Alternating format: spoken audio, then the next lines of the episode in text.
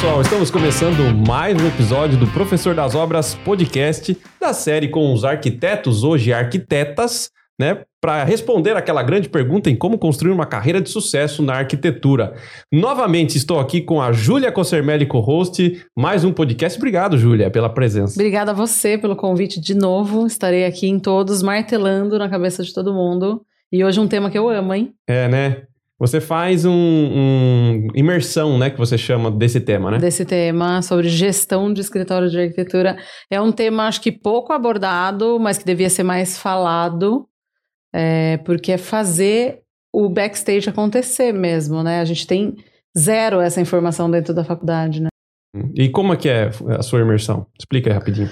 A minha imersão, a gente fez uma só, esse ano vai ter mais, mas a gente está estruturando algumas outras coisas. Ela dura a primeira fei foi feita de um dia só, é o dia inteiro, mas é muito conteúdo. É um conteúdo bem pesado porque ela envolve tudo, né? Desde gestão de time, é, delegar, que é um tema um pouco difícil dentro da nossa área, precificação, atendimento do cliente, proposta. Envolve várias coisas dentro da gestão do escritório e teremos mais uma esse ano ainda. Boa, boa. O que a Júlia está falando aqui, pessoal, é que hoje o tema é sobre gestão de escritório de arquitetura. Então, se você quer ter um escritório, já tem um escritório, você precisa não ser só um arquiteto ou uma arquiteta, mas você precisa ser um gestor também de tudo isso. Então, hoje, nós trouxemos alguém que sabe fazer isso muito bem feito para explicar como gerencia um escritório de arquitetura. Hoje, a nossa convidada é Amanda Matarazzo. Obrigado, Amanda, por vir. Obrigado você pelo convite, que bom que deu certo. É, para a gente estar tá conversando sobre isso. Como a Júlia falou, acho que é um tema super importante, que a gente sai da faculdade cru sobre isso, né? E, na verdade, se você não, não se informar sobre isso, é, o mercado engole. Não dá para abrir um escritório de arquitetura sem uma gestão, né? E eu acho que a gente sai da faculdade de arquitetura, eu sempre brinco que a arquitetura é humanas e não exata, né? Uhum. É. Então a gente sai muito artista da faculdade de arquitetura. Então a gente é muito focado em projetar, criar, né? E para você abrir um escritório, não basta. Né? E em nenhum momento, é o que a Júlia falou, em nenhum momento dentro da faculdade você conversa sobre gestão ou sobre a parte comercial do escritório de arquitetura. É, eu acho que também muito sobre marketing pessoal, que eu acho que é uma coisa que a gente também sai bem cru relacionado à faculdade. Então, acho que são conhecimentos que a gente tem que buscar de forma externa, né? Durante a faculdade seria o ideal. É, mas normalmente as pessoas descobrem isso quando saem da faculdade e falam: Nossa, acredito que não estou pronto para isso.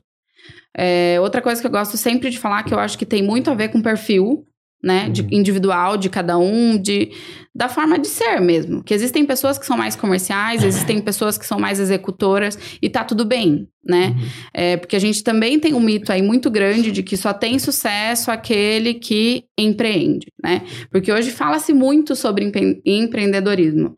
E eu acho que nem todo mundo curte empreender. Uhum. Porque eu acho que são desafios diários. E tem aquele perfil de pessoa que são pessoas executoras e que são ótimas executoras. Então, acho que ela pode somar de uma forma assim linda dentro de um escritório de alguém que sabe fazer essa gestão. Uhum. Né? Então, acho que esse é o primeiro ponto que deveria ser desmistificado da faculdade de arquitetura.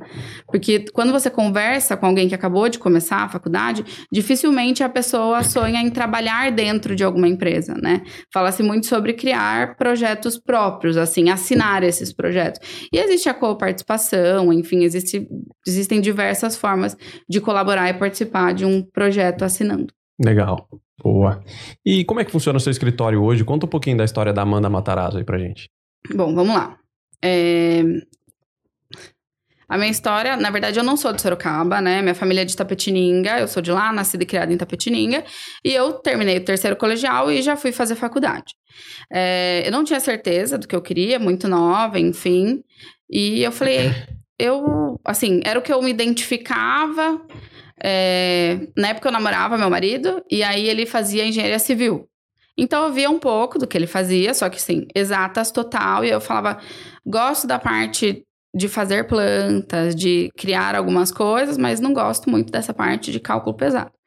E aí eu fui para um meio termo, assim. E fui fazer faculdade de arquitetura, e assim, com aquela cabeça de que pode ser que eu não goste, não tenho certeza do que eu quero, e no fim deu super certo. Uhum. É, quando eu tava no final da faculdade, no final mesmo, assim, é, minha família passou por uma super dificuldade financeira, e aí eu falei, e agora, né? O que vamos fazer? Fazer uma faculdade super conceituada no mercado, e aí não dava mais para pagar. E aí, para você fazer estágio, fazer uma faculdade carérrima, integral, e trabalhar e se manter era algo impossível naquele momento. Então eu falo que foi o meu primeiro momento que eu tive que fazer uma gestão na minha própria vida, assim, forçada. E aí eu vim para Sorocaba, porque o Caio já estava aqui em Sorocaba, transferi minha faculdade para cá. E aí eu terminei a faculdade aqui, fiz o último ano da faculdade aqui, fiz meu trabalho de graduação aqui em Sorocaba. É, quando eu vim para cá, para eu poder pagar a minha faculdade, eu comecei a trabalhar numa loja de móveis planejados, que foi é, o trabalho que eu consegui quando eu vim para cá, e é o trabalho que iria me remunerar de uma forma que eu ia conseguir pagar a faculdade, me bancar, enfim. E foi meu primeiro contato com o mundo de mercado de interiores porque eu nunca tinha pensado em trabalhar com isso. Hoje eu sou muito focada em interiores e reforma, né? E eu nunca tinha pensado em trabalhar com isso.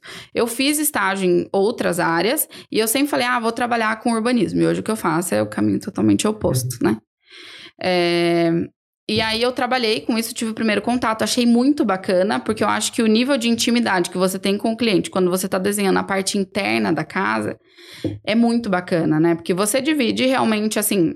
É coisas muito específicas do dia a dia, das manias, sou organizado ou sou desorganizado, coisas que normalmente, quem sabe, são pessoas próximas, são amigos, são familiares próximos.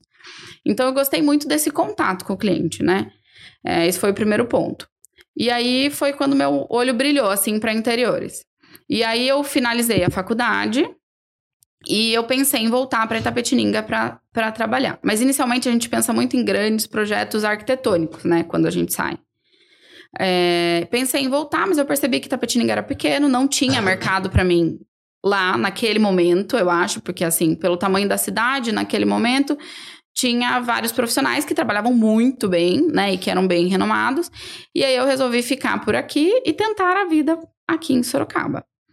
É, mais difícil, porque eu não tinha nenhum familiar aqui é, para nem que fosse da área, por exemplo, para me dar uma ajuda, enfim, ou algo do tipo, ou para ter um agente facilitador, digamos. Então, eu tive que começar realmente do zero. E, e aí a ideia foi: eu falei, bom, eu preciso ter portfólio, porque eu preciso que alguém acredite em mim. E eu chegar a montar um orçamento sem eu ter nada. Ah, então, mas deixa eu conhecer um pouco do seu trabalho. Não, eu não tenho trabalho, entendeu? Você vai ter que confiar no escuro. E aí eu percebi que eu tinha que montar um portfólio. E aí o que que eu fiz? A gente tinha muito. Hoje, ontem, é, antigamente era permitido isso, né? Hoje é muito mais difícil você circular dentro de um condomínio. Mas a gente tinha muitos amigos que moravam dentro dos condomínios. E aí a gente ligou, eu e o Caio, o Caio tinha uns amigos que moravam. A gente ligou e aí eu falei: olha, será que você consegue liberar a minha entrada no condomínio para eu poder é, entrar, dar uma olhada nas obras que tem, tentar contato com os construtores, enfim. Ter um primeiro contato com as pessoas que realmente eram da área, uma vez que eu não conhecia ninguém. E eu fui. Então eu trabalhava no, no meio período nos meus projetos, e aí nos horários que eu tinha, nas demandas que eu tinha, eu ia para os condomínios bater de obra em obra. Então eu me apresentava, conversava com os construtores, e casou que em algumas vezes eu encontrei proprietários na obra. E algumas das vezes o santo bateu. E aí a conversa que rolava era 100% sincera. Então era assim: olha, eu tô me formando agora, é, eu sou designer de interiores, trabalho com interiores, vou me graduar em arquitetura, preciso de um portfólio e tudo mais. Então, eu tenho muito interesse em pegar sua casa. É, vamos, né? Posso te apresentar uma proposta, eu cobro praticamente o custo do meu projeto para eu poder realmente ter um portfólio, né? Para você me dar essa chance, acreditar em mim e confiar em mim. E aí, um casal uma vez topou e eu fiz o projeto da casa, eles executaram eu fotografei, obviamente que não de uma forma profissional, porque a grana não dava, mas eu sempre fiz, assim, é, o que eu podia com o que eu tinha. Nunca fiquei usando isso como pretexto para não atuar ou para não usar aquilo como material. Era o que eu tinha E eu usei essas fotos e aí começou a aparecer. Então, apareceu, ah, o amigo, ah, a, o irmão, o primo, e aí aparecendo pessoas conhecidos dessa pessoa que eu fiz a casa, e assim foi. E aí chegou uma hora que eu comecei a ter uma, uma demanda maior. Nessa época, ninguém usava rede social ainda para se autopromover. A rede social era, a rede social era muito mais foto de comida e de lugares. E aí eu lá na rede social é, divulgando meu trabalho, assim. Obviamente que rolava um sarrinho, assim, das pessoas conhecidas. Sempre. Sempre. Mas para mim isso nunca foi. Sabe, nunca me, me afetou, assim. Eu sempre continuei. E aí eu comecei a abrir mercado aqui. E aí, quando eu comecei a ter projetos aqui, eu comecei a ser chamada para atuar em Tapetininga, que é a cidade onde eu sou nascida, criada e, assim, conheço um monte de gente e não rolava trabalho para lá. E aí as coisas foram fluindo e acontecendo. E aí chegou uma hora que eu tinha clientes praticamente fixos, porque eu comecei a, a também é, atingir é, clientes que eram investidores. Então, por exemplo, Amanda, eu preciso dar um tapa num apartamento para vender. Me dá um help. E aí a gente fazia isso, então vira e mexe tinham trabalhos muito contínuos assim com essas pessoas. E aí chegou um momento que eu atendia na minha casa, e aí começou a ter uma demanda alta. E aí a gente começou a perder a privacidade, porque eu montei um escritório dentro da sala da minha casa. Então ficava meu marido trancado no quarto e eu com o cliente na sala. Eu moro em um apartamento, né? É, e eu fechei vários contratos bons, assim, no meu apartamento. Que hoje eu falo, gente, uhum. é, não sei como eu fazia isso, sabe? Meu, meu apartamento, assim, quando você para pra pensar, ah, não tem elevador. E eu moro no quarto andar. Então chegava um cara com um terreno super potencial, subia quatro andares de escada, chegava e fechava o contrato comigo, entendeu? É, então eu acho que. Eu acho que as pessoas também, às vezes, nesse início de carreira, usam muito como pretexto. Ah, mas eu não tenho um notebook bom. Ah, mas eu não tenho um telefone bom. Ah, meu telefone não tira foto boa. Cara, faz com o que você tem. Isso é uma coisa que eu sempre tive na minha cabeça e que eu sempre falei para as pessoas que é, me procuravam para falar, viu, como você fez? Como você faz? Como. É, e hoje eu falo que a maioria das pessoas que eu convivo são um pouco mais velhas que eu da área e eu consegui me inserir porque eu acho que, primeiro, que eu agi estrategicamente, eu acho que muito do meu marketing pessoal, entendeu? Uhum. Eu sempre pensei, eu sou bem mais nova. E aí, eu vou me vestir como uma pessoa muito mais nova, eu vou falar como uma pessoa muito mais nova. Não, preciso me posicionar, então eu preciso passar segurança de alguma forma. Então, eu acho que meu marketing pessoal também me ajudou muito nisso. Uhum. Né? E outra coisa que eu queria falar, dona Júlia foi minha banca de de Sério? trabalho de graduação. O dia que ela me contou, não, não foi nem ela que me contou, foi o Jair, né, que é um outro amigo nosso. Você sabia que você foi banca minha e da Amanda na faculdade? Eu gelei, eu falei, e eu deixei traumas? Uhum. Sei lá, vai que eu falei alguma coisa lá, né? Ele, não, foi tudo bem. Eu falei, ufa! Então, eu tô, passei ilesa. Foi, fui banca mesmo, eu e a banca. Cíntia. Dona Cíntia Buganza. Que legal. Também foi banca. É, e é isso, assim, aí eu fui me inserindo no uhum. mercado. Aí depois, quando eu tinha uma demanda alta, eu per... não, estamos perdendo a privacidade, não rola mais atender em casa, a gente foi para o escritório físico. Falei, vou para o escritório físico. E aí eu já tinha é, funcionários home office, na verdade, né? Porque eu não tinha escritório físico e também não levava ninguém para dentro da minha casa. Daí que eu fui para o físico, assim. Uhum. Então, foram quatro anos em home office e aí que eu fui para o físico. Boa. Agora a gente vai falar sobre gestão de escritório, yes. mas antes disso, presta atenção nesse recado aí.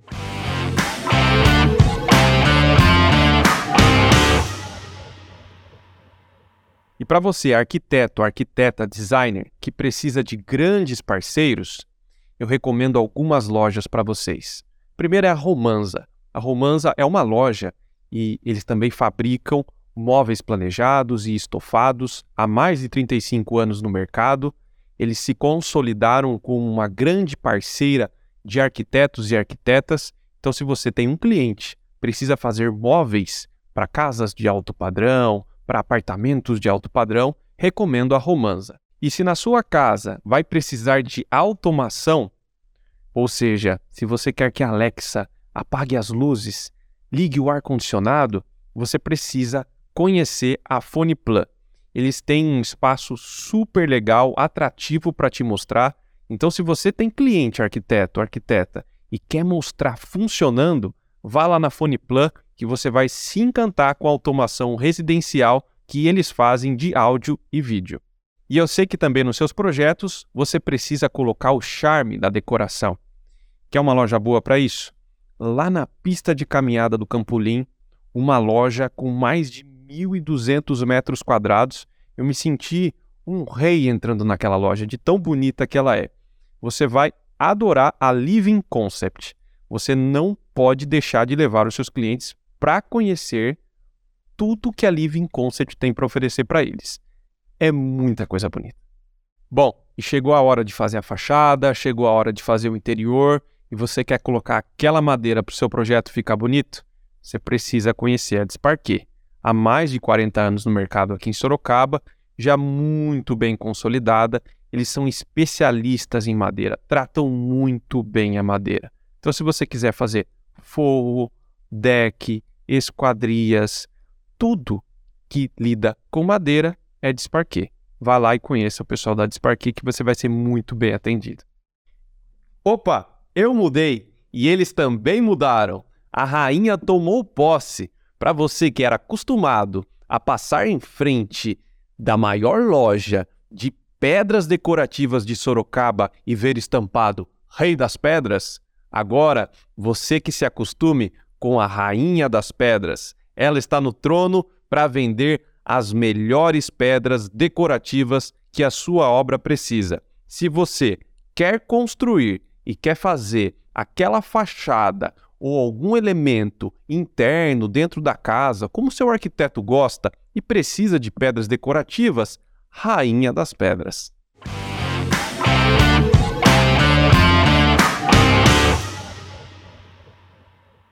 Amanda, o que é para você um escritório bem gerido e mal gerido? Eu acho que é muito relativo, porque envolve várias, vários setores, né? Você para você poder caracterizar como uma má gestão e uma boa gestão. É, eu fiz vários estágios, por exemplo, e tinham coisas que eu achava positivas, por exemplo, da gestão de um, mas também tinham coisas negativas, assim como todos os outros escritórios. Então, eu acho que é com o tempo que você vai aperfeiçoando cada setor dessa gestão. Então, acho que todo escritório em algum momento da vida daquele escritório, tem setores que estão sendo tendo uma boa gestão e uma má gestão, e a gente vai aperfeiçoando. E, por exemplo, às vezes eu tenho um setor de uma gestão do setor de projeto super redonda, e aí cresce a minha demanda, então ela tá uma gestão, uma, uma gestão que não está sendo feita legal. Mas por quê? Porque eu tô com uma nova demanda. Então, eu acho que a gestão do escritório, ela tem que ser adaptada a todo todo o tempo, de acordo com a demanda que você tem. Porque cada demanda, ah, eu tô com um fluxo baixo de projeto. E aí não tá entrando muito projeto. Então, minha gestão da minha parte de marketing e divulgação não tá legal. Então, eu preciso olhar para isso nesse momento. Então, eu não, eu não tenho uma resposta assim da gestão geral, entendeu? Eu uhum. acho que é pontual o negócio. Eu falo que todo escritório, acho que seja qualquer segmento né? Não é só no nosso segmento. Ele é mais ou menos o Mario que a gente jogava no videogame. a cada hora tem um chefão novo pra você passar. Então, assim, cada fase de crescimento do escritório, você fala, cara, peraí que eu preciso arrumar alguma coisa que eu ainda não estou entendendo o que, que é. Até você entender leva um tempo.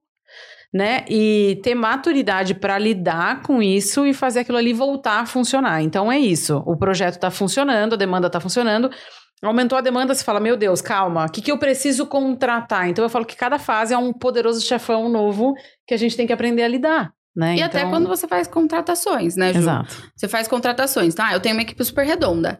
Partir do momento que eu faço uma nova contratação, eu tenho que fazer aquilo rodar de novo de uma forma legal. E até a pessoa nova se ajustar à dinâmica de trabalho do escritório, a dinâmica de trabalho da pessoa que vai coordenar o trabalho dela, o time dos projetos, que eu acho que muda muito de acordo com cada projeto. Você tem um, ah, um projeto comercial, é um time diferente de um residencial, enfim, de um arquitetônico. Então tem tudo isso, assim. Você jogava Mario, Júlia? Vivia jogando Mario. É, que que era o Super Nintendo aqui, ó.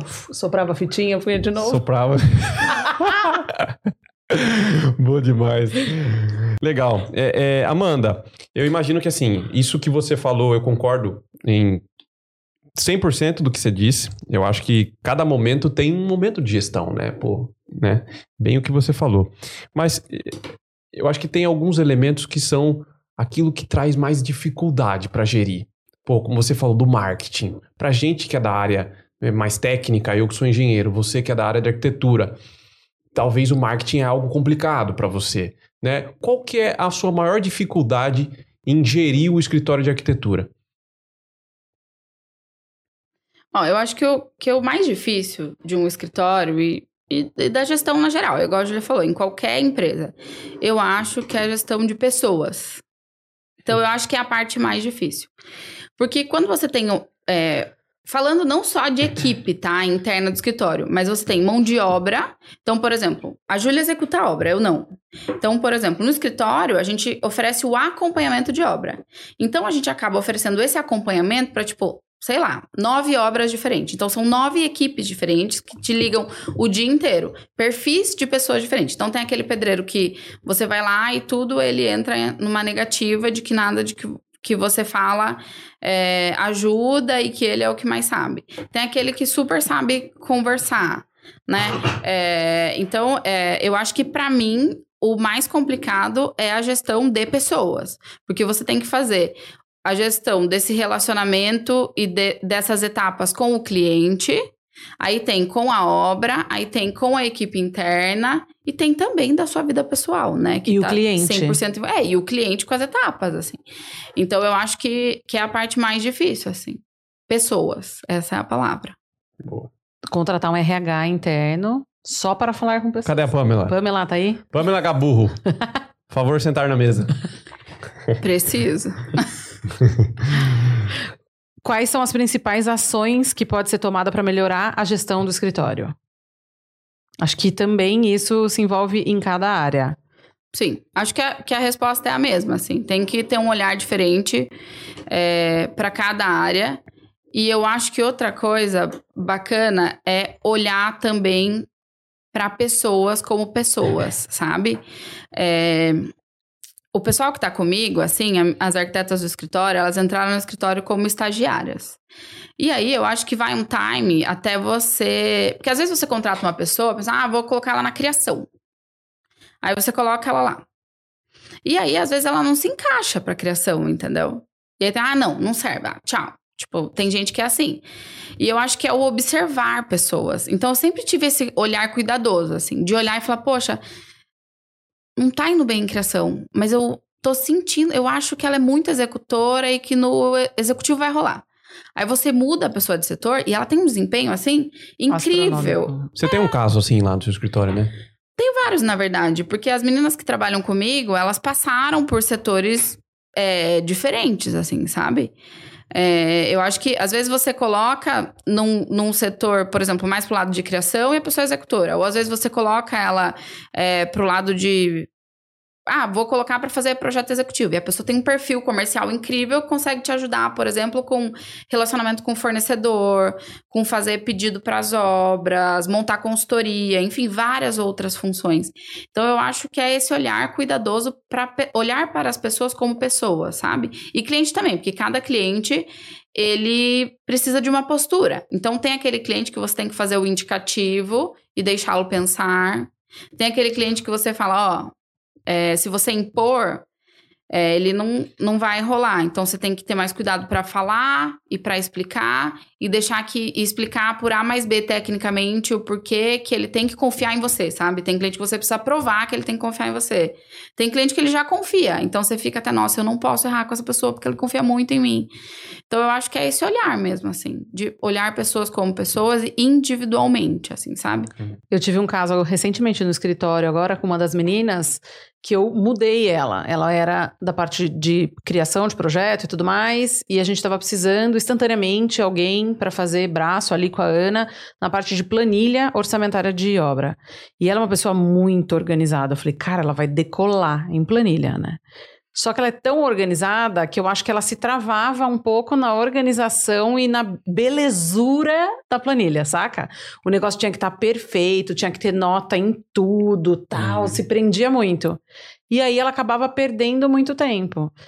Quando eu voltei ela para o projeto e contratei outra pessoa para pôr lá, meu, ela voou de novo em projeto e aí tudo entrou no eixo. Então é isso, é entender mesmo cada um aonde ele se enquadra, onde tem que estar tá, para fazer com que essa dinâmica funcione o tempo inteiro, né? É, porque é o potencial de cada um, né? E eu acho que é a identificação com a tarefa mesmo, assim, de se sentir feliz em fazer Uhum. aquilo, se sentir confortável em fazer. Porque se você pega uma pessoa que é muito executora, assim, é, ah, gosta muito de fazer projeto executivo, é mais inibida, aí você joga ela na obra, obviamente não vai rolar, entendeu? Então, é, eu acho que é, é simplesmente esse olhar é, diferenciado para cada um e técnico também, né? Um olhar mais técnico de entender, assim. Tem muita gente que olha para gestão olhando para processo. Resume gestão em processo. Então, tudo que tem de problema, tudo que precisa de uma nova solução, a pessoa quer criar processos. E eu sei que na área da arquitetura, na área de engenharia, tem muitas ferramentas que ajudam a gente nesses processos. E vocês precisam desses processos porque às vezes é um time trabalhando em cima de um mesmo papel. Né? É, um cuida do, do começo do projeto, outro cuida do meio, outro cuida do fim, outro cuida do cliente, outro cuida da obra, todo mundo em cima do mesmo projeto. Uhum. O que, vocês têm utilizado como ferramenta? E quando eu falo ferramenta, é tipo Google Drive, essas coisas que facilitam a vida de vocês e esses processos do escritório. Cara, eu acho que, primeira coisa, nuvem, né? Isso daí é, é vida, assim. É, por muito tempo eu usei HD externa no escritório, assim. Tinha muita dificuldade, sabe? Tipo assim, ah, é meu, tá aqui comigo, né? E, tipo, ai, nuvem, se alguém rouba a senha, isso é umas coisas bem bitoladas, assim. É, e aí eu tinha tal da HD externa, e aí faziam anos que eu não tirava férias, abri o escritório físico, fiquei lá anos e sem férias, assim, trabalhando que nem doida. E aí chegou o ano que eu falei, esse ano vai dar. Esse ano eu vou tirar férias, então eu me programei, assim, tipo assim, o ano inteiro. Eu falei, ó, ano que vem, junho, nós vamos viajar uma semana, eu vou conseguir tirar férias. Então, um ano antes eu já sabia que eu ia tirar. Então eu fui organizando tudo, deixando tudo extremamente é, Quero, organizado. quero só fazer um parênteses aqui. Lá vai ela.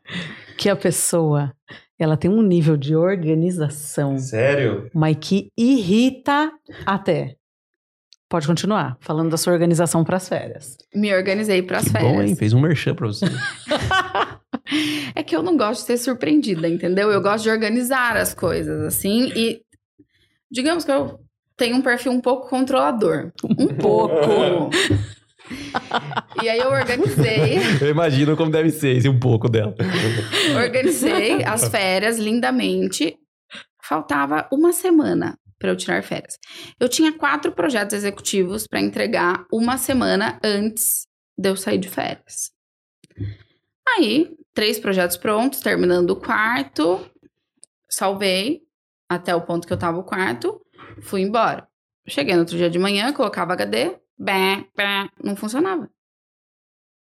Uma semana, quatro projetos executivos para fazer, a pessoa era sozinha, eu não tinha ninguém ainda. Falei, como que eu vou fazer? Passagem aérea comprada. Aí, é muito engraçado, eu tenho uma amiga que a Raquel, e ela assim, ela participou de toda a minha carreira desde o comecinho lá, atendendo em casa, fazendo faculdade, vindo pra Sorocaba, na Pindaíba, enfim, tudo isso.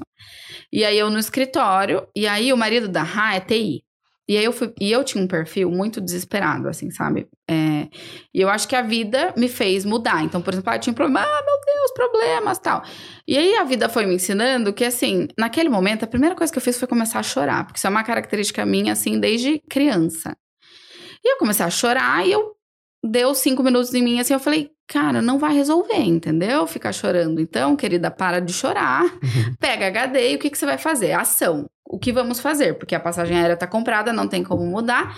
E eu tenho um negócio muito sério de que data é data. Isso é uma coisa interna minha que. E aí eu falei, eu tenho que entregar. Eu me comprometi com o sonho do cliente que ele ia receber naquele dia. E ele tá esperando. E aí eu falei, eu vou ter que entregar. Eu peguei essa HD, fui pra casa dela. Falei, posso ir aí? Assim, do nada, fui. Cheguei lá, sem chorar, que era uma, assim, um, um- super nível de, de evolução pessoal. Em dois minutos eu evoluí. Cheguei na minha amiga e eu falei, viu, então, eu perdi tudo aqui da minha HD e eu tenho quatro entregas essa semana. Será que o Rafa pode dar uma olhada na minha HD e me ajudar? Ela ficou me olhando assim. Não me falou nada. E, de- e, tipo assim, muito tempo depois ela falou: quando você chegou em casa sem chorar, eu falei, gente, ela não tá nem cho- não tá chorando, não tá esperneando. Surtou já, né? Super assim. Ele, ele olhou a HD e ele falou: Amanda, eu acho que não vai rolar, acho que não vai ter como recuperar. Ah, tudo bem. Beleza. Super calma. Mal sabe ele que a Amanda tava igual o Igor lá, né? Eu estava chorando até agora. Mas eu não chorei, gente. No momento em que eu falei, não vai resolver, para de chorar, eu parei de chorar. Eu peguei a HD, fui pro escritório, liguei pro meu marido e falei, viu, seguinte, não tem hora pra ir embora hoje, tá? Não tem embora, hora pra ir embora nunca mais, né? A gente se vê no aeroporto. semana, Cara, eu trabalhei todos os dias dessa semana até as 4 horas da manhã, no escritório. Porque eu não queria ter distrações, entendeu? Então eu fiquei lá que nem robô. Até 4 horas da manhã. Pegava, saía do escritório e ia pra minha casa. Dormia por duas horas. Levantava às 6 horas, ia pro escritório, fazia tudo. E, é, de novo, 6 horas da manhã no outro dia. Foi a semana inteira assim. Eu viajava, acho que no domingo, não me lembro, faz muito tempo. E eu entreguei todos esses projetos. Sexta e sábado, assim. Teve um cliente que eu falei, ó, aconteceu isso, isso, isso, isso. Eu preciso de um dia pra entregar o seu projeto. Tudo bem? Tudo bem. E era pai de um, de um amigo meu de infância, assim. E, e a mãe dele, tudo bem, que não quer entregar depois que você voltar de viagem? Eu falei, não, não precisa, assim, porque eu já tinha feito tudo, né? Eu não ia deixar pra entregar depois. Não, e viajar com Já esse peso, é, né? Com a cabeça pirando, você não desliga, não adianta. E aí eu entreguei, assim, os quatro projetos. E aí quando eu, eu fui pra viagem, assim, quando eu voltar, nuvem. HD externa nunca mais. E aí foi esse dia que eu coloquei nuvem no escritório, assim. E até hoje a gente usa nuvem. E isso possibilita a gente ter salvamentos do dia, é, Acessar de qualquer lugar. de qualquer lugar. Então, assim, pra pandemia, por exemplo, que o pessoal ficou home office, foi ótimo, porque todo mundo tinha acesso a todos os arquivos em tempo real. E a gente usa Google Drive no escritório. E aí é bacana, porque planilha, por exemplo, a gente pode alimentar de duas e em tempo real. Então, às vezes, a gente faz uma chamada de vídeo e vai falando, ó, vou fazer, o que, que você acha? Vou fazer isso aqui, ah, vou mudar isso aqui aqui. E aí você consegue acompanhar o que a pessoa tá fazendo ao vivo, sabe? Então, pra gente foi muito bacana essa ferramenta. Até hoje funciona. A gente usa todas as ferramentas do Google. E outra coisa que eu implantei bacana, o Google tem até uma agenda. Que você manda o link pro cliente, o cliente acessa o link e tem lá seus horários disponíveis para ele mesmo marcar o horário dele. E a gente implantou isso recentemente, que também funciona super bem. Então, pra mim, a principal ferramenta, eu acho que é Drive, nuvem, enfim, isso é o número um, né? Você tem alguma, Júlia? Eu tenho a mesma, o Google Drive. Não É, vivo sem, assim, ó, não vivo sem. É, põe aí, eu falei mal do Google da outra vez, falei que não funciona para anúncio de arquitetura, mas o Google como nuvem, pelo amor de Deus. Falou, cara. Pior que você falou. Falei mesmo. É, não, eu, eu uso o Drive faz muito tempo, né? A minha sócia do escritório de anos, Luz atrás, trabalhou no Google, então foi a primeira implementação que a gente fez no escritório, do tipo, peraí, para o que a gente está fazendo, põe uma nuvem aqui. Eu uso faz muito tempo e uso tudo. Então, nos computadores do escritório, não tem Word, Excel, não tem nada, é tudo do Drive. Assim, todo mundo vai alimentar tudo na nuvem e sempre vai, eu vou ter acesso da China, de onde eu estiver. Qualquer coisa que eu queira acessar tá lá na nuvem, não tem erro, não tem perigo.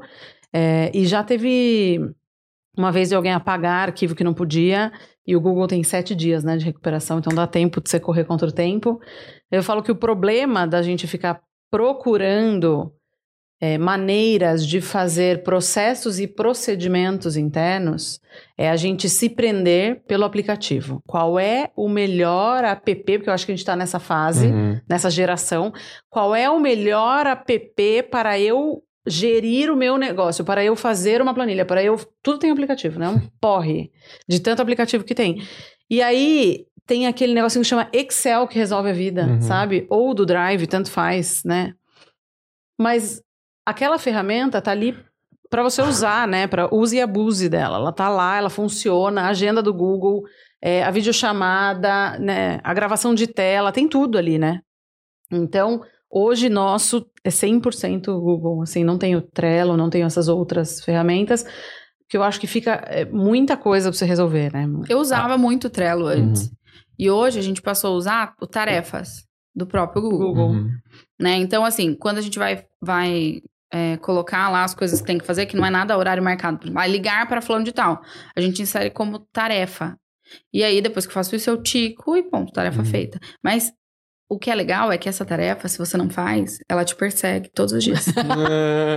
então isso é muito legal, porque não tem como. Diferente das outras ferramentas, que você põe como tarefa e fica lá, entendeu? Você tem que ficar voltando. Uhum. E o Google não, ela muda pro dia seguinte. Então, enquanto você não dá um check nela ali, ela vai te perseguindo. Uhum. Então a gente usa bastante.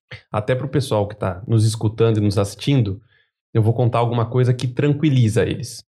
Quando eu entrei na Planeta, que é onde o seu marido trabalha, Meu marido trabalha Né? no planeta. eu entrei lá em 2012. E eles já tinham, não tá do tamanho que tá hoje, mas eles já, sei lá, tinham quatro prédios, cinco prédios em andamento na cidade. Então já era uma construtora bacana, né? E eu vou te dizer que 70% dos processos era Excel, passando de uma pessoa para outra. Tinha lá um sisteminha que a gente usava para solicitação de material, porque não tinha como não ter esse sistema, né? Mas era só isso. O resto era Excel. Então você imagina, no tamanho de uma empresa daquela, era Excel. Calma, jovem. Vai no Excel mesmo. Ai, é isso. Use bem feito que vai dar certo. É, meu marido é o rei do Excel. É o rei do Excel. então, acho que o seu marido deve estar escutando a Júlia falando que usa o Excel pelo, pelo Google. Aí ele acho que doeu igual pra mim. Não consigo usar, tem que ser um É, software Caio, mesmo. Ele, hard. ele entende muito do É. Excel, assim, o Caio tudo Mas é Excel, é, não é do Google, né? Não, É Excel, é. Excel, É, assim. não dá, trava a gente, É, Júlia. É, trava o meu gente. irmão é administrador de empresas. Daí ele fala: não me venha com essa planilhinha boqueta aí que você tá usando. É. Aí eu mando pra ele, ele faz o download, joga pro Excel, Uhum, faz o que claro. ele quer fazer e me devolve. E quem tem Ele odeia. Quem assim, faz ó. tudo no Excel é tudo no Excel. Não. Assim, eu falo assim: ah, fomos viajar. Aí a gente chega, ah, vamos fazer as contas. Ah, vamos. Eu já vou na minha humilde calculadora, somar. Ele já pega Excel. Viu? É assim, gastamos isso, nisso. Tudo é Excel, Tudo é assim. Excel. Qualquer coisa que a gente vai fazer na nossa vida, ele põe no Excel. Tudo Excel. É, eu também sou assim. Organizar aniversário do filho, Excel. Sempre Excel. Google. Não, é que Eu eu Google, é também, Excel. eu também, pelo amor de Deus. Então, agora você ama o Google, então. Eu amo. Hoje eu amo. Hoje eu amo. Depende do setor. Depende do setor. Me conta uma coisa: tarefas, você põe dentro do escritório ou você terceiriza essas tarefas? Projetos, seja ela qual for, a maioria é interno ou externo? A maioria é interno. é, E aí, o que, que eu terceirizo? Eu terceirizo coisas que eu não tenho alta demanda. Então, para mim, não compensaria financeiramente manter um funcionário, né, com potencial bacana, porque você, se você vai criar um setor, né, você tem que criar com pessoas realmente que entendam daquilo que vão fazer, para entregar al- algo de qualidade para o cliente. Então, hoje, o setor do escritório que é terceirizado é aprovação de projeto, a gente não faz internamente.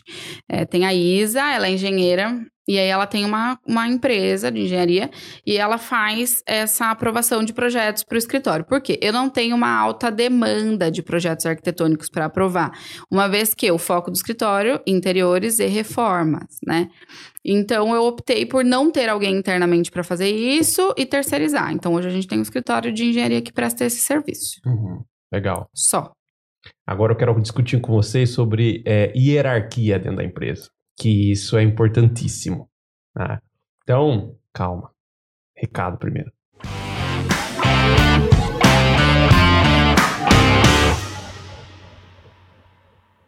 Com o alto investimento de uma casa de alto padrão, você tem que pensar em fabricar sua própria energia. Isso já está mais do que usual.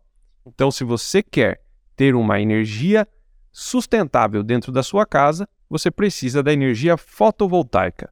Além de você contribuir com o meio ambiente, você também economiza na hora de pagar a energia.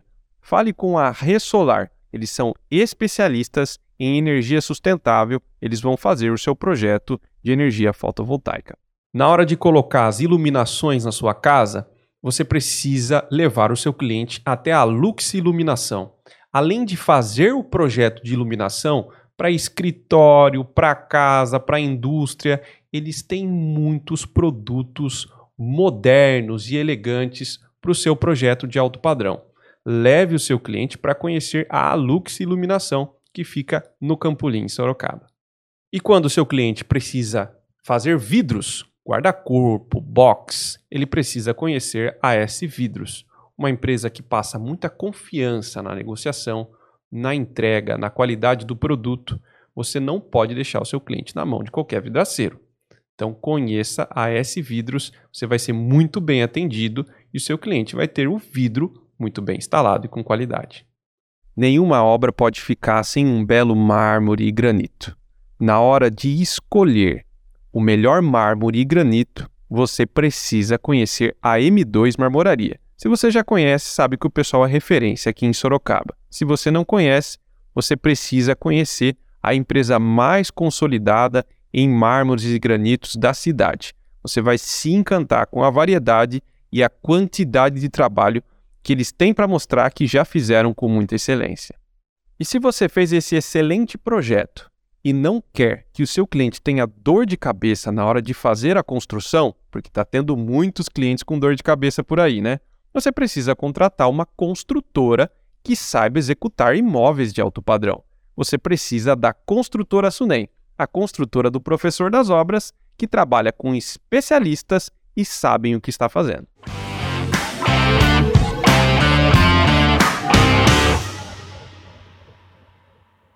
Manda, fala para mim, como é que você desenha a pirâmide do teu escritório lá?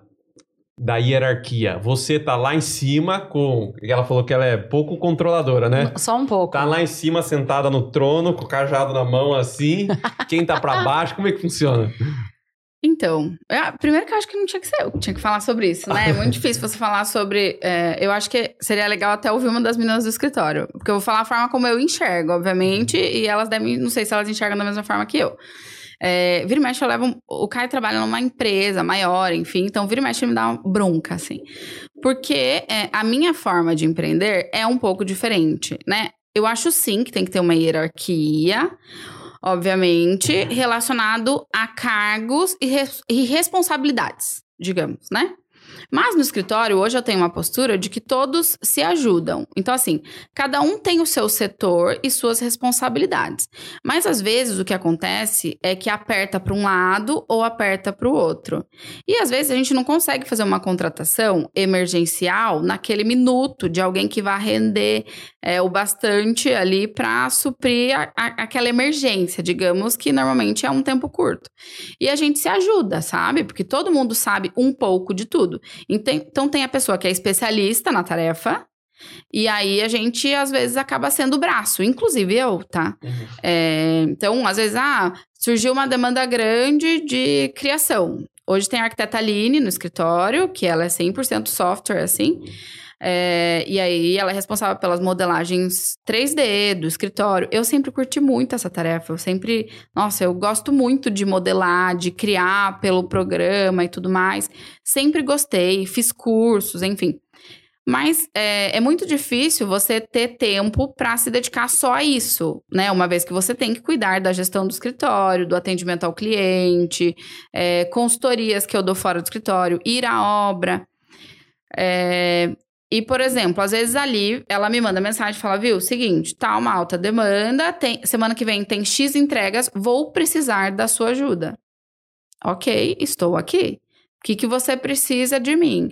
Ah, preciso dividir com você tal cliente para fazer as modelagens. Porque ela sabe que eu vou entregar um resultado é, que tem que ser entregue e no tempo que tem que ser entregue. Então, eu sou o braço dela nesses momentos, entendeu?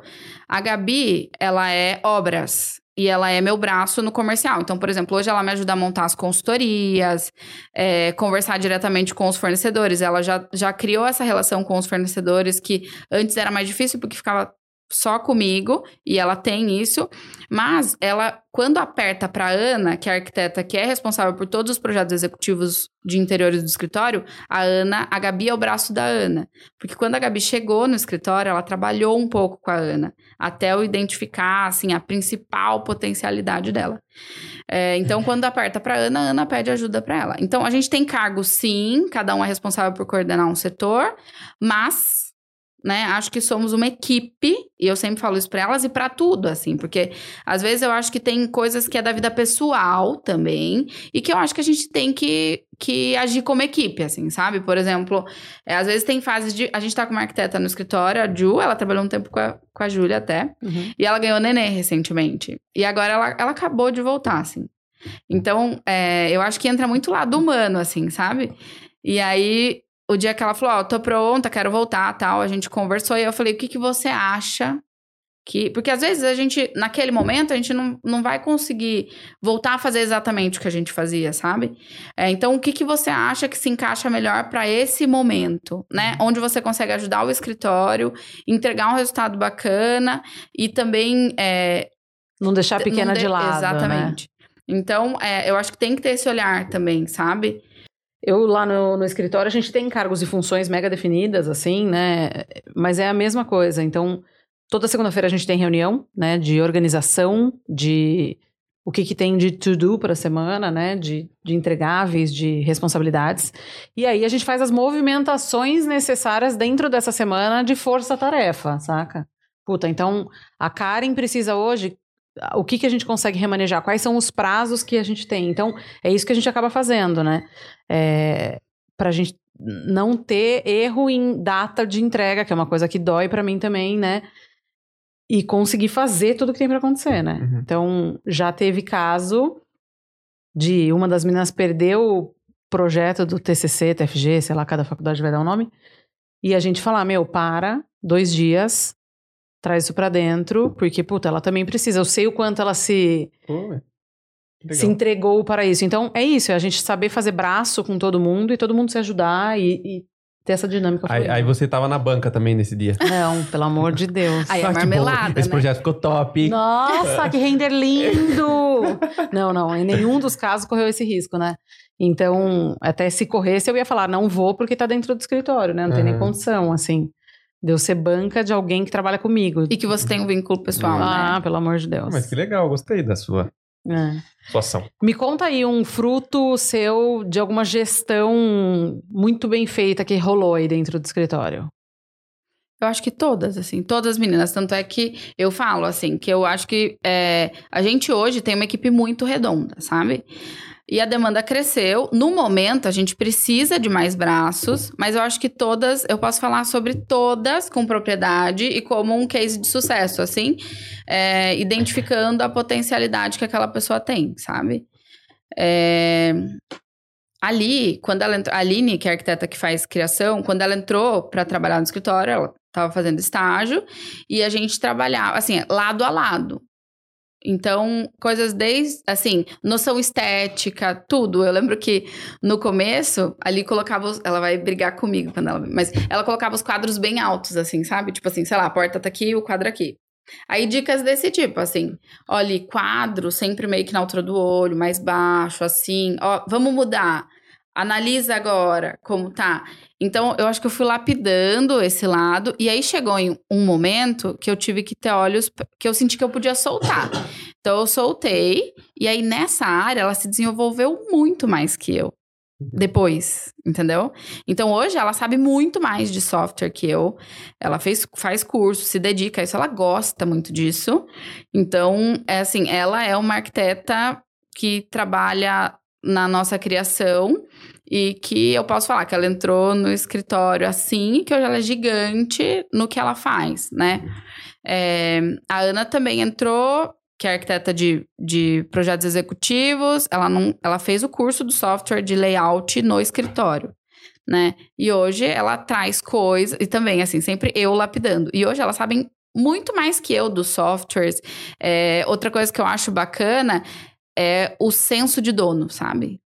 Que eu posso falar que isso eu consegui passar para elas, elas conseguiram entender isso, elas têm um carinho pelo escritório. E esse senso de dono, de cuidado mesmo, eu falo desde. Ah, vou passar um pano aqui nessa mesa antes de ir embora, sabe? Que isso é muito difícil. Eu acho que, que quando você faz a gestão de um escritório, entra muito também é, o que eu sempre falo, assim, desde o começo, e qualquer pessoa que eu converse que tenha uma empresa também, que eu acho que o mais difícil de você fazer a gestão, quando você fala de pessoas, é muito mais do pessoal daquele ser humano do que técnico. Que eu falo que técnica a gente ajusta. Treina. Você treina, você investe no funcionário e paga um curso. É, agora, quando é coisa pessoal, é muito mais difícil.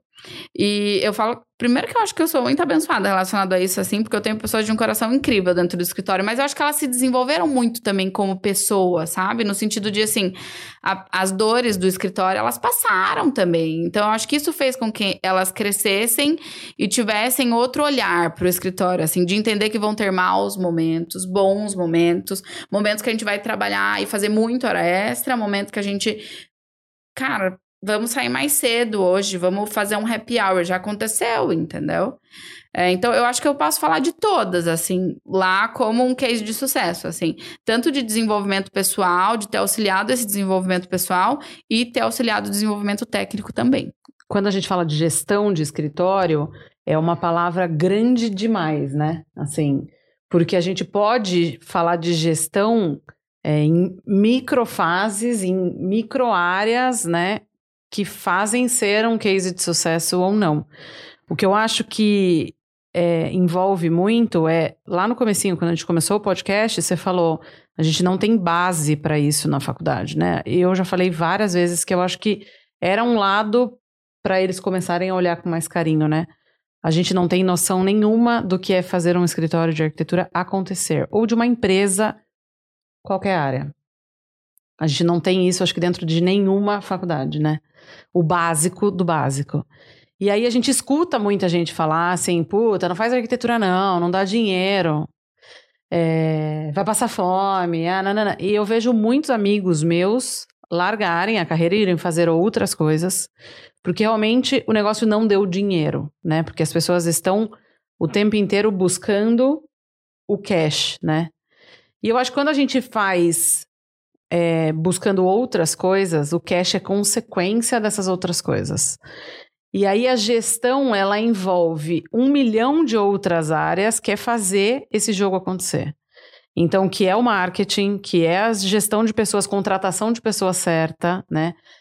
Senso de dono, é, pertencimento, é, processos muito bem desenhados. Então, assim, o que eu tive que estudar sobre gestão, que é aquele o topo aqui do que a gente está falando, para conseguir fazer esse jogo acontecer, é um milhão de outras coisas, certo? Sim.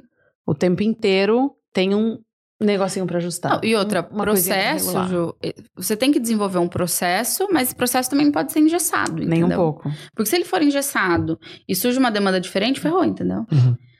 É... A pessoa não sabe o que fazer, né? Nossa, e agora? Só tenho isso. Não posso sair nem para cá nem para lá, né? Então, acho que tem que ser algo que dê para adaptar, entendeu? Acho que tem que ter um plano A e um plano B. Mas, obviamente, quando você vai fechar um contrato, eu acho que também você tem que analisar se você tem braço para isso. E aí, se você não tiver, antes de você fechar esse contrato, você busca essa terceirização ou essa contratação, né? Quando a gente vai fechar alguma coisa no escritório e que não cabe ou algo do tipo, a gente sempre busca uma terceirização, entendeu? É, igual eu falei, ah, arquitetônico, a gente é muito. Ah, vamos criar, vamos fazer, vamos. Tá, mas quem vai ficar indo na prefeitura? Quem vai conversar? Qual é o. Cadê o braço para fazer isso?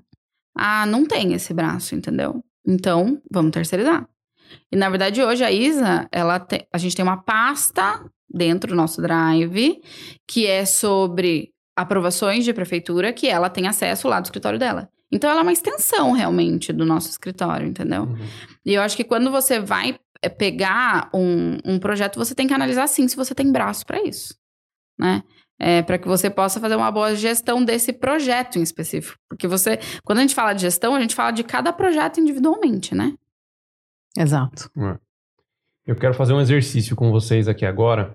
Quero que vocês me ajudem. De verdade. Eu sou engenheiro, eu não sei, tá? É, falando sobre processos, mas antes disso tem um processo que a galera não está fazendo, que é se inscrever no canal, curtir, comentar. Eu sempre falo, pô, o podcast ele está crescendo e você tem a oportunidade de comentar e a Amanda ver seu comentário e responder, né? E, pô, te dá uma atenção ali meio que exclusiva. Quando a gente estiver lá no topo, lá em cima, vai ser tanto comentário né? Que não vai dar tempo de responder. Que não vai dar tempo de responder. Então aproveita a oportunidade agora, se inscreva, comenta, Boa. curte. Se você está no Spotify, tem como seguir o Spotify aí também. Aproveita.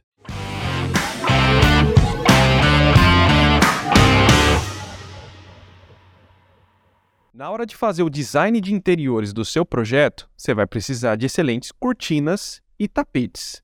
Você quer uma empresa excelente para você levar os seus clientes e eles ficarem doidos lá dentro de tanta coisa bonita? É a Lux Decor. Você vai se encantar com a qualidade e variedade de cortinas e tapetes que eles têm lá na loja do Campolim. Não perca! Cortina e tapete para o seu projeto de alto padrão, Lux Decor. Na hora de fazer aquele churrasquinho, na hora de se refugiar dentro da casa e sentir aquele calor da lareira, você tem que pensar numa empresa boa. A Metal Flama é uma empresa especializada em coifas, churrasqueiras, lareiras. Então, pensou numa empresa sólida e de qualidade para fazer a sua área gourmet ficar bonita com uma churrasqueira e uma coifa legal e uma lareira na sua sala, você precisa conhecer a Metal Flama. Na hora de você fazer uma piscina você precisa fazer algo diferente. Não dá para fazer quadrado, retangular. Você precisa conhecer a Dux Piscinas. Eles têm um conceito muito diferente de piscina, chamado piscina praia. Com mão de obra própria, é, garantia, eles fazem uma piscina que é muito diferente da convencional. Você precisa conhecer e levar os seus clientes até essa experiência. Se você criou um projeto com excelência e quer que o seu construtor não erre na hora de fazer a impermeabilização, para que a obra não tenha umidade, infiltrações, etc., e estrague todo o trabalho bonito que você fez, você precisa contratar um projeto de impermeabilização. Então, quer contratar um projeto de impermeabilização, consultoria, acompanhamento técnico e tudo mais? Imper Solutions. Eu sei que na hora que você vai comprar piso, revestimento, seu cliente sempre dá uma choradinha, né?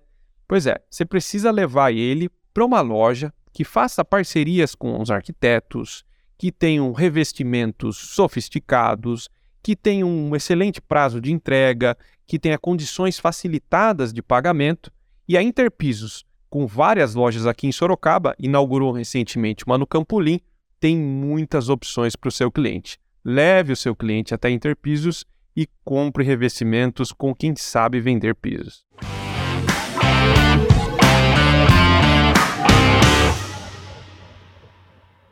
Bom, Júlia e, e, Amanda, me ajudem aqui. É, eu gostaria de ser bem metódico agora e simular com vocês que eu sou um cliente interessado em construir uma casa, tá? Ambas fazem, né? É, e que vocês me falem todo o processo que vocês vão fazer dentro do escritório de vocês até a minha casa ficar pronta. Vocês conseguem me ajudar? Eu vou lá no escritório buscar o manual, já venho. Vamos lá, rapidinho assim. Bom, primeiro, primeiro eu tô lá, chego no seu escritório e você vai me apresentar a sua estrutura, é isso? O cliente chegou no escritório, quem faz o atendimento do cliente é a Ana, faz toda a recepção, oferece café, água, bolo, dentre outras coisas, todo o processo que tem que ser feito ali de recepção. É, explica para ele que a gente já vai entrar em reunião e eu logo chamo ele para reunião. Quando ele entra na sala de reunião, Normalmente, quando ele chegou no escritório, a Ana já fez uma sequência de perguntas para ele, já pediu foto, vídeo, planta, tudo o que precisa para a gente conseguir montar a proposta dele e apresentar a proposta. A gente não envia a proposta. Quando o cliente estiver na sala de reunião, eu tenho um tempo lá mínimo de 40 minutos, que é a apresentação da proposta. Se o cliente não fala, fica mudo, vai durar 40 minutos. E se o cliente fala muito, ela vai durar até uma hora e meia normalmente. Dentro da apresentação, eu tenho uma sequência de slides que eu vou passar e que eu vou explicar cada fase, cada sequência. Então, a gente tem uma linha do tempo, o que, que vai acontecer cada sequência, quem são os terceiros contratados, né? Estrutural, hidráulico, elétrico, automação, todos. É, e aonde chega a entrega final, que é a caixa, que tem uma caixa para mostrar para o cliente, e aonde começa o contrato 2, que é o contrato de execução de obra, se ele quiser contratar da gente. Então, tem todo o passo a passo até chegar no preço final de projeto, e óbvio que dentro desse passo a passo eu tenho os porquês de cada item, que é onde eu vou alavancar o que eu quero alavancar ali para fazer entendimento dele do todo. É, e aí, ali nessa reunião, eu vou apresentar o tempo exato que demora em dias úteis cada fase de projeto. Uhum. A partir da assinatura de contrato. Tá, e essas fases de projeto aí? Me ajuda aí. Eu começo com levantamento de dados, eu vou para anteprojeto. Ô, Amanda, se ela errar, você corrige ela, viu? Eu, eu podei uma que é o estudo preliminar. Eu não faço estudo preliminar dentro do escritório. Ah, não faz? Por quê? Não faço. Porque eu não via resultado nessa fase e eu queria ganhar tempo com o cliente. Então, um briefing muito bem feito. O meu briefing hoje tem mais do que 50 perguntas. Eu não vejo o porquê do estudo preliminar. Eu vou direto para anteprojeto com visualiza visualização de 3D, que eu ganho esse tempo Você me deu uma ideia sensacional agora. A gente podia fazer um podcast sobre briefing, né? Enorme. Poxa. Enorme. Mas, enfim, continuando. Levantamento. Anota aí. É. É, levantamento de dados do cliente, medição técnica que está em Tá. levantamento. Aí eu vou para anteprojeto. Quando o cliente quer, ele contrata dentro do escritório o estudo de viabilidade financeira.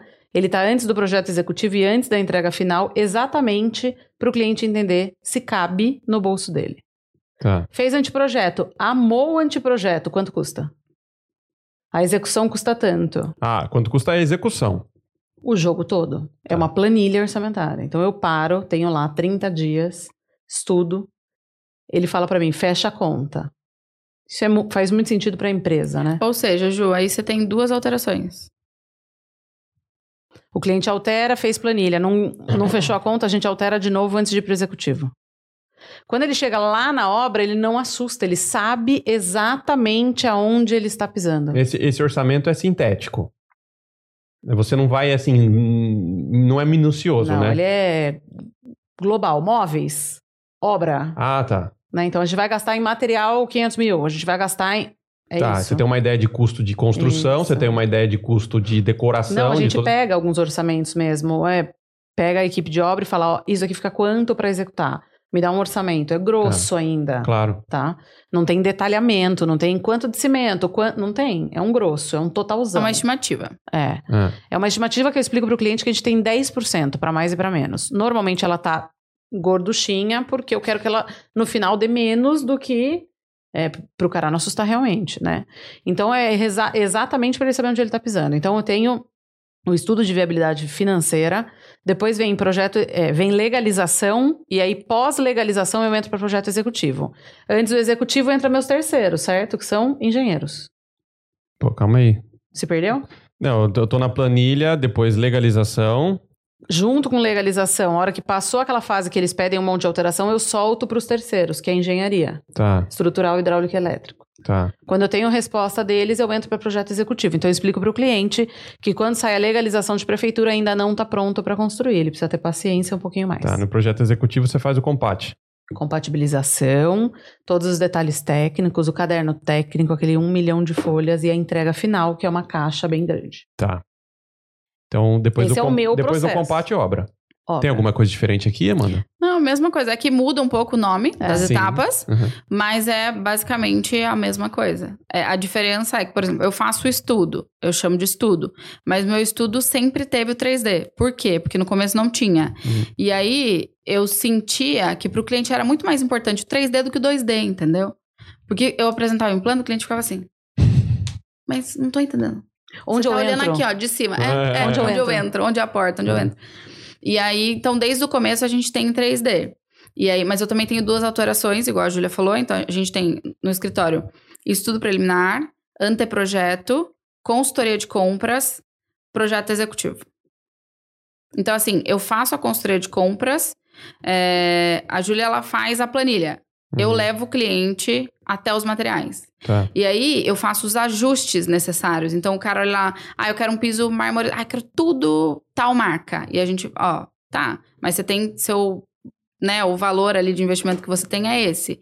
Então a gente vai para ver o piso, por exemplo, e o piso é 200 metros quadrados. E aí na hora lá a gente vê um piso que também é marmorizado, é de uma marca que também entrega uma qualidade bacana e que tá 100 o metro quadrado, entendeu? Então a gente faz essa substituição. E aí no meu projeto executivo vai exatamente o piso que realmente vai para a obra que foi comprado, entendeu? Tá. E outra coisa que eu acho bacana que a gente faz nessa consultoria de compras é alinhar o time das compras com o cliente. Porque normalmente quando eu começo a obra do cliente, tá tudo comprado. Então eu só vou solicitando as entregas, Tá. na verdade. Não fica aquele desespero para chegar material. Não. Legal. Vê se eu tô certo, então. Atendimento do cliente, montar a proposta e apresentar ela. Estudo preliminar ou levantamento de dados, medições tal. Estudo de viabilidade, anteprojeto, planilha ou consultoria de compras, legalização e engenharia, projeto executivo e compatibilização. Certo. Já posso montar o escritório, então. Já pode.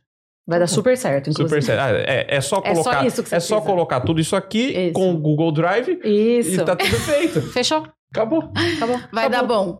Tá vendo? Se você, ó, se você só. escutou o podcast até agora, eu dei a chave do sucesso pra você, cara. Não precisa fazer marketing. Nada. Não precisa de qualidade de atendimento do cliente. Uhum. é, não precisa de encantamento do Nada, cliente. nada. Não precisa de time. O bom projeto aqui. O projeto já virou uma palavra aqui só. Ah, é, é. uma coisinha Isso. só. Isso.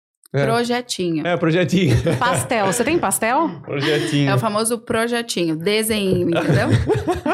Faz um desenho pra mim, né? É. Eu Vocês já tenho um passaram Reels dessa desse. fase, né? Eu tenho um Reels desse. É. Faz um desenhinho pra mim, faça. Eu fiz uma casinha daquela bem de Ah, mas viu, mas bonequinha, assim, ó. vocês não vivem mais isso, né? Eu não escuto tem? mais. Você escuta?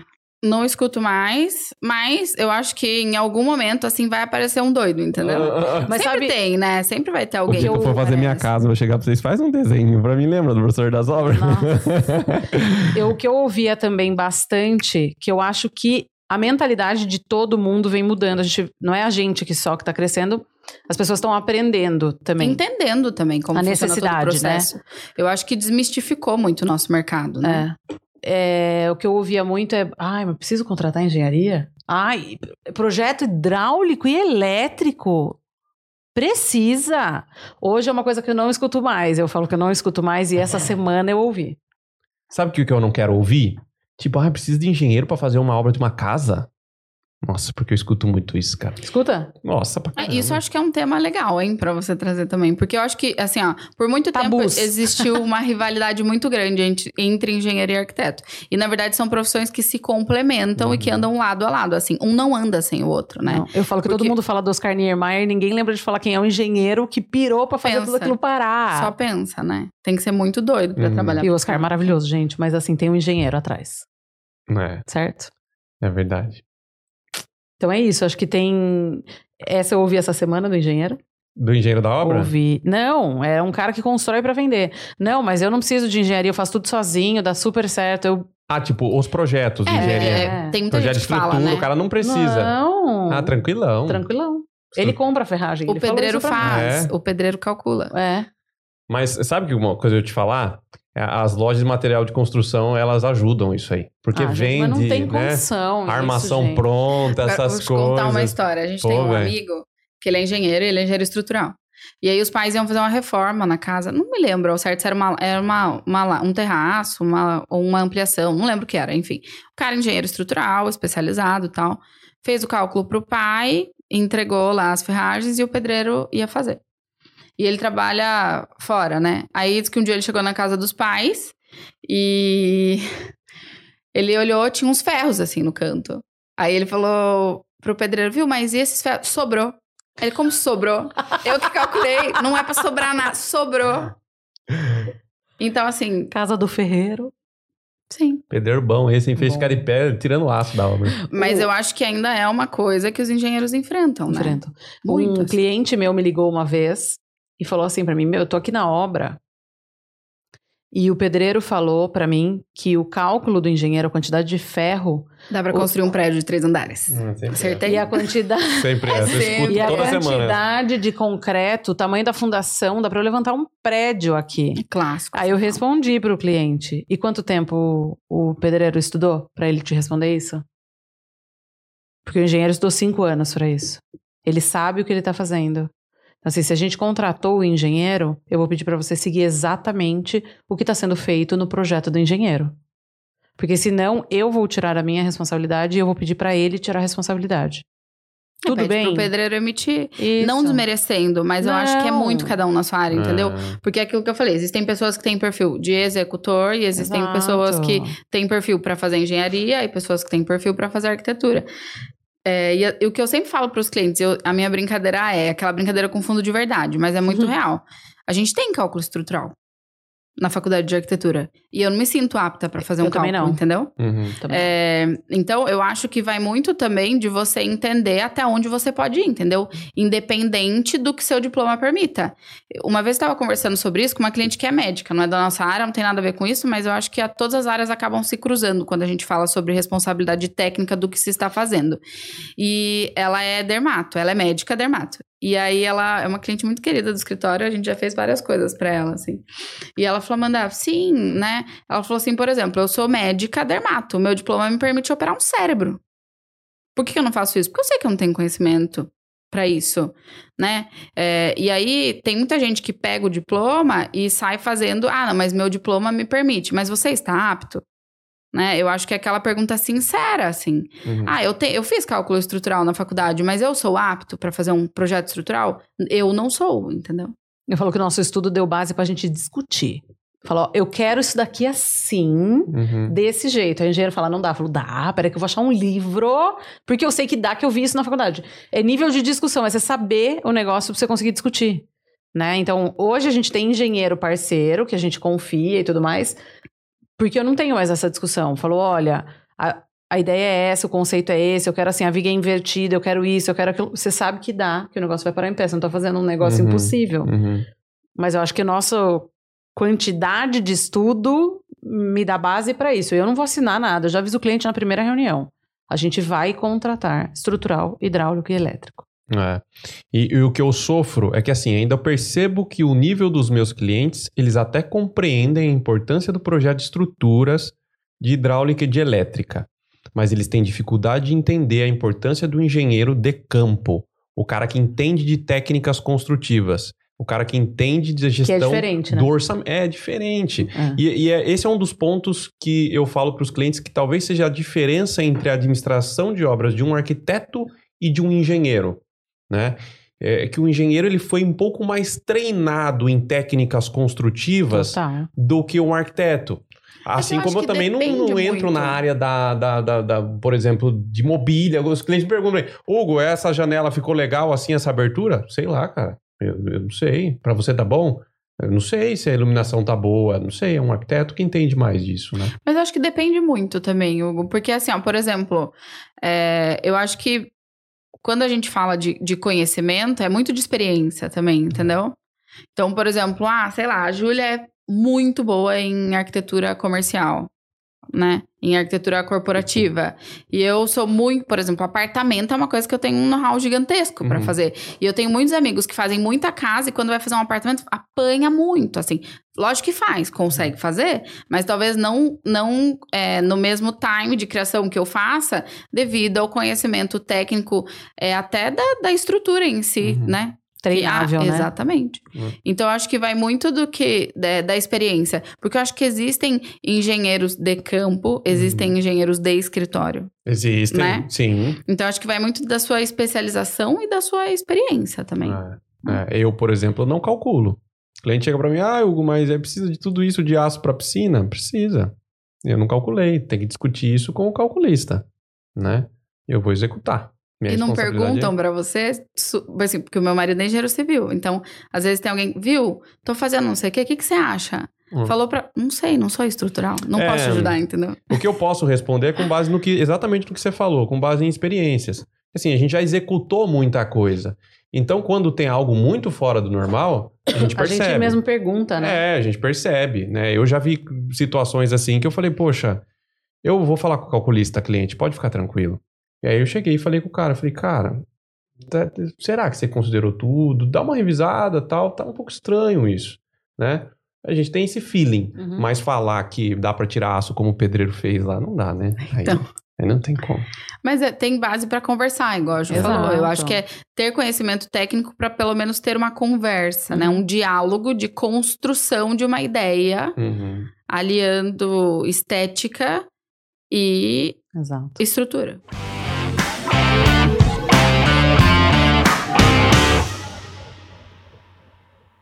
Me conta então, perguntinha final, o que levou Amanda Matarazzo ao sucesso? Ó, Eu, ó, a primeira coisa que eu queria falar, sucesso eu acho que é algo relativo pra cada um. Pô, todo mundo fala vem isso. com a mesma resposta. Yeah, yeah. Não, todo mundo, Gente, meu. é Vocês algo combinaram, real. né? Combinaram, o povo combinou. É algo real. Eu acho que sucesso é muito relativo. Então, eu acho que para alguns, sucesso é ser reconhecido nas redes sociais, né? Tipo, é ficar famosão. Para outros, sucesso é ter uma super poupançona lá e um mega investimento e se aposentar cedo. Isso é sucesso. Para outro sucesso é poder fazer tudo o que quer e não sei o dia de amanhã, entendeu? Então acho que é muito relativo. E o seu? É. Ó, eu acho que O sucesso da mim- Amanda é conseguir controlar tudo É que ela quer controlar.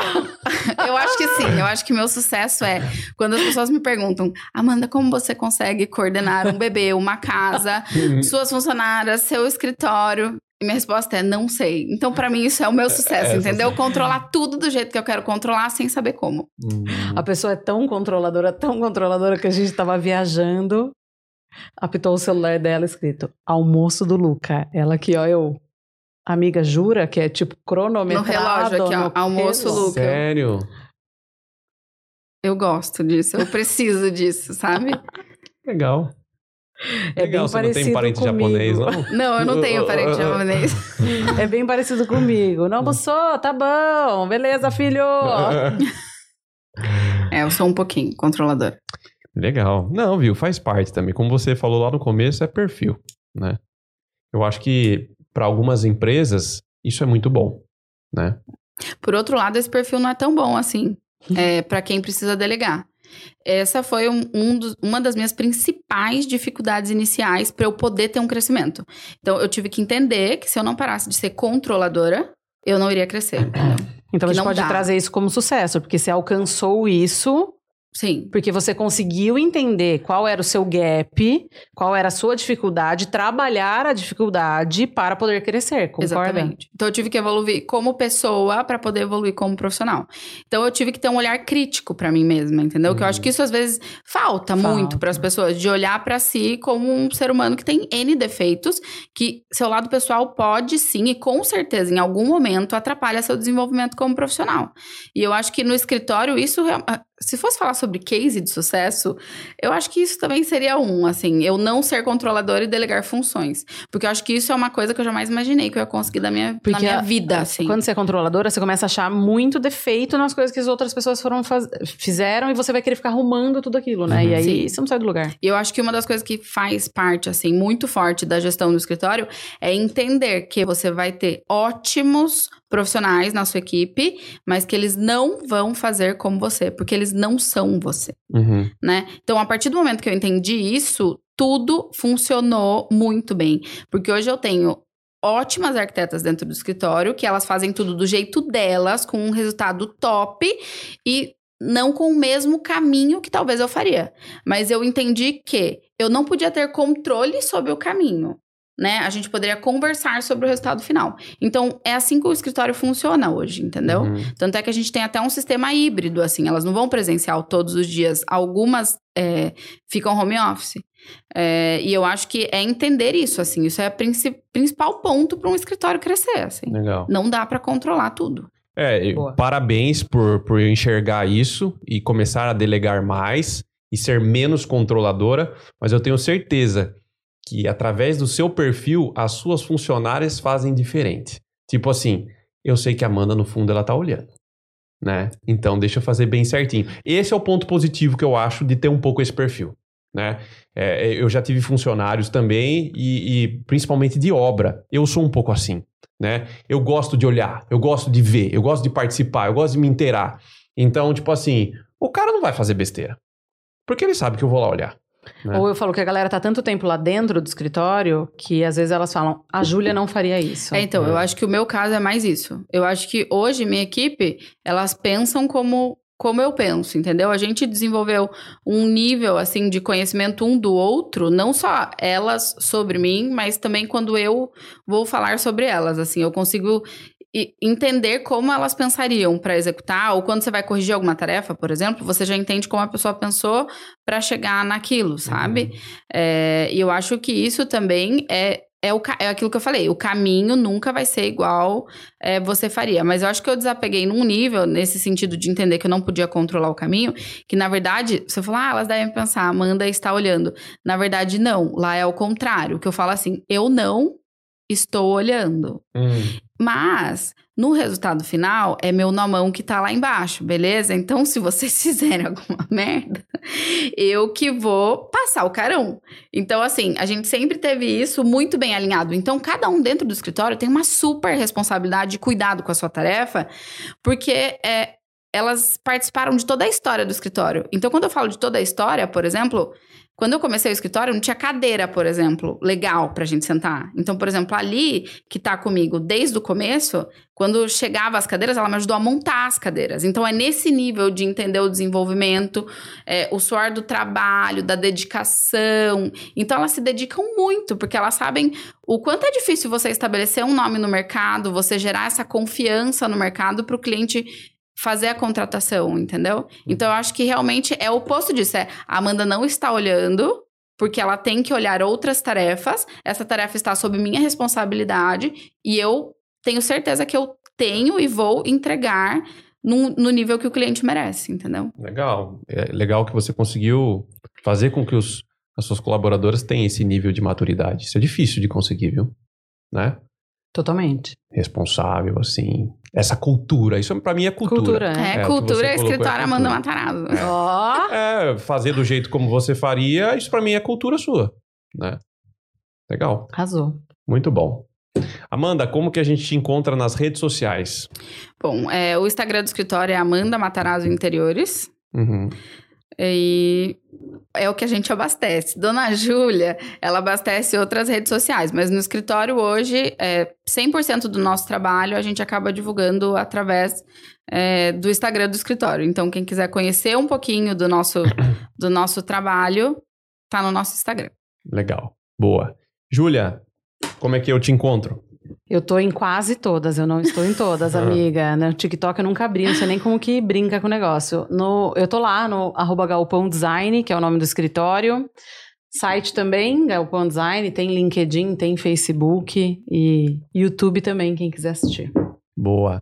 E o Professor das Obras lá no YouTube, lá no Instagram, arroba Professor das Obras, e agora a gente tá no TikTok também. É, Eu tô fora, não Com sei as nem que palminhas, brinca. É. aposto. tá no TikTok. Depois eu vou te ensinar uma jogada pra você entrar no TikTok. Você vai falar, não acredito. Eu vai não, facilitar a minha vida. eu não sei se eu quero. Ah, é? É. Porque se- a gente começa a chegar num nível de loucura, né? Muita coisa pra Não, fazer. eu vou te ensinar uma Tá bom. ferramenta. Ok. Não é do Google, mas eu vou te ensinar. Bom, deixa eu aproveitar aqui também e agradecer aos nossos patrocinadores. Boa. Vocês conhecem a, a maior parte deles, né? Então deixa eu falar aqui o nome deles, ó. Ao longo do podcast o pessoal escutou as chamadinhas aí, né? Mas eu queria agradecer, né? A Ressolar Fotovoltaica, muito bom. A Sunem, a construtora do professor das obras. A Interpisos, a Imper Solutions, que a Interpisos é pisos e revestimentos, tem uma loja nova no Campolim. A Imper Solutions é uma empresa de projetos de impermeabilização, muito bom para vocês. É, Dux Piscinas, que faz piscinas praia. É, Metal Flama, lareiras, coifas, Churrasqueira. churrasqueira e tal. A M2 Marmoraria, né? Mármores e granitos. A Lux Decor, cortinas, né? E tapetes. Papel de parede também. Papel de parede. Tem a Nacional Rainha das Pedras, que é pedras decorativas. É, a Desparquet, que eu falei pro Kleber, é Desparquet ou Desparquet? Como é que é? Né? Ou Desparquete, né? Aí ele falou, é Desparquet. Que é esquadrias e revestimentos em madeira. Exato. Né? É, a, Portas S Vi- também, a tem. S Vidros. Conhece? Não conheço. Não. Vidraçaria, melhor vidraçaria de Sorocaba. É, é, é o marido da Júlia, que é o dono, por isso. Brincadeira, muito boa. É, tem a Living Concept, que é da Liliana. Exato. Móveis e decorações. Exatamente. Tá? É, a Foniplan Automação, automação residencial. Aspiração central a gente tem Aspiração. usado muito também, show de bola. Legal. É, a Romanza, móveis planejados. E a, a Luxi Iluminação. Nossa, meu cliente, trabalho com iluminação sempre com eles também. Legal. Conhece a maioria, né, Amanda? Sim, a maioria. Todos os parceiros do escritório também. Então tá bom, ó. É de confiança tudo que a gente apresentou. Vai lá e fecha com a galera que eles vão gostar Exato. e dá o crédito pro professor das obras. Fala que você conheceu através do podcast. Que daí eles continuam com a gente. Exato. Beleza? Beleza? Muito bom. Obrigado, viu, Amanda? Obrigada a você pela, pelo convite, né? E pela oportunidade de falar um pouquinho sobre um tema tão importante que eu acho que é, precisa ser abordado com mais frequência. Legal. E ó, vou, vou, vou propor um, um negócio aqui pra você, Júlia. Bora. Você vai fazer uma imersão esse ano, Hum, né? é, de gestão de escritório, Certo. tá? A pessoa que participar da sua imersão, Hum, que você julgar ser a pessoa mais proativa, é, a pessoa mais motivada em estar ali, a gente vai convidar essa pessoa para o podcast. olha que proposta. É. Arrasou. Não para essa série, é claro, porque já está todo mundo combinado. Exato, mas para uma próxima. Para uma próxima, para a gente fazer um podcast sobre a imersão. Então fechou. Adorei. Legal? Fechadíssimo. Então, combinado. Aí, Fica a dica aí pra quem tiver na imersão, né? Aí a gente chama a Amanda também. Fechou. Aí, Combinado. aí vem essa pessoa, Amanda, e a gente bate um papo sobre a imersão, porque a Amanda fez, ela não contou. Ela já fez uma paradinha assim, né, Amanda? Já Já fez. fiz também. É, então. Aí a Amanda participa junto. Maravilha. Beleza? Vamos junto. Fechou. Fechou, gente. Muito obrigado pela Obrigada. participação. A todos, um grande abraço e tchau.